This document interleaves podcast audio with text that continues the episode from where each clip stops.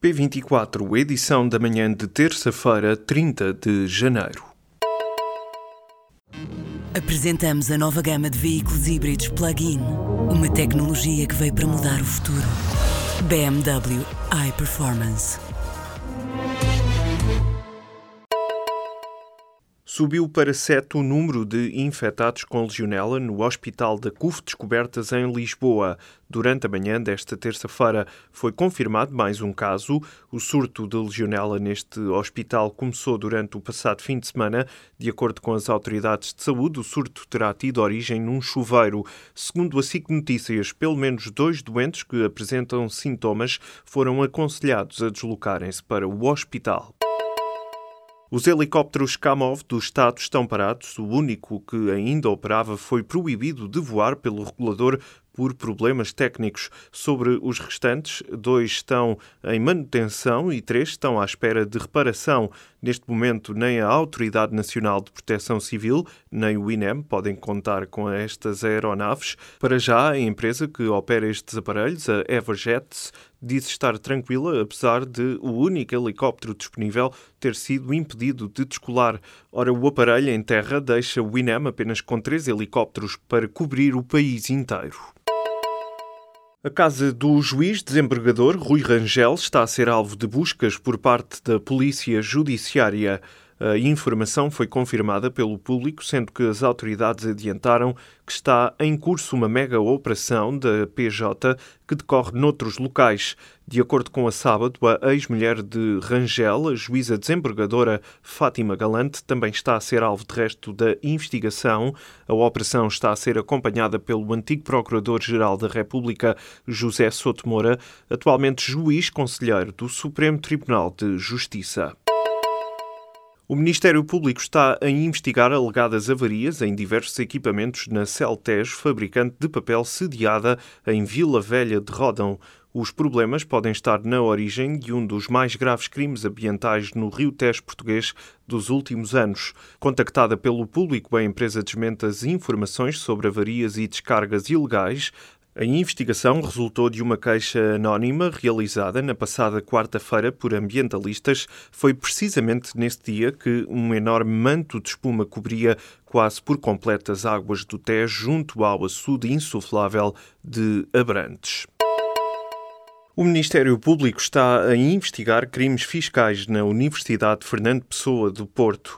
O inquérito está a decorrer no Departamento de Investigação e Ação Penal e teve início em 2015. A informação foi confirmada ao público pela Procuradoria-Geral da República. Segundo a PGR, o processo já conta com vários arguídos. A investigação surge na sequência de uma outra que culminou com a acusação do reitor da Universidade, Salvato Trigo.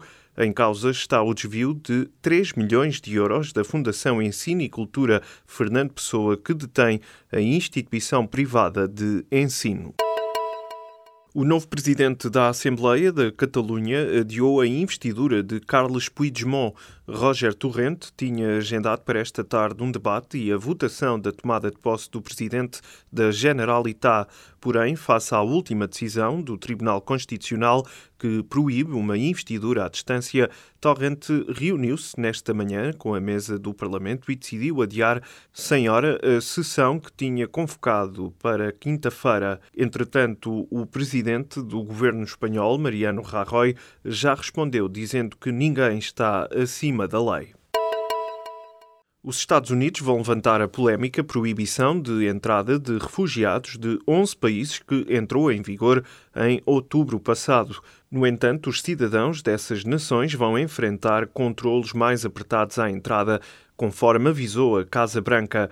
Em causa estão cidadãos de países de maioria muçulmana, como o Egito, o Irão, o Iraque, a Líbia, Mali, Somália, Sudão do Sul, Sudão, Síria, Iémen e ainda a Coreia do Norte.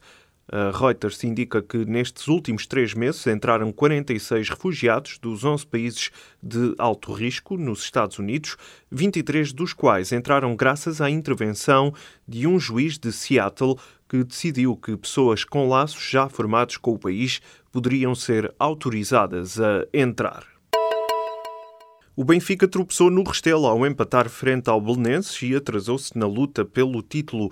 Os encarnados tiveram várias oportunidades, inclusive um penalti na segunda parte que Jonas não conseguiu concretizar. Perto do fim, o Belenenses marcou o golo que lhe deu vantagem até aos 97 minutos, altura em que o brasileiro Jonas conseguiu marcar um livre direto. O Benfica atrasa-se assim na luta pelo título com este empate a um no Restelo frente ao Belenenses. Até dezembro do ano passado, o investimento chinês acumulado através dos vistos gold superou os 2 mil milhões de euros. O número representa 60% do montante captado desde que o programa está em vigor. Os dados foram divulgados pelo Serviço de Estrangeiros e Fronteiras. Entre 2013 e 2017, o investimento proveniente da China traduziu-se na concessão de 3.600 vistos dourados, o maior número de autorizações de residência para a atividade de investimento. A direção da Volkswagen prometeu consequências internas para os responsáveis que permitiram testar emissões poluentes em macacos ou humanos. Em Bruxelas, o patrão do grupo automóvel Matias Müller afirmou que estes testes divulgados pelo New York Times não eram éticos e eram repulsivos. O escândalo surge depois de a marca alemã, em 2015, ter reconhecido que equipou 11 milhões de veículos diesel com um mecanismo que falsificava os resultados dos testes de poluição.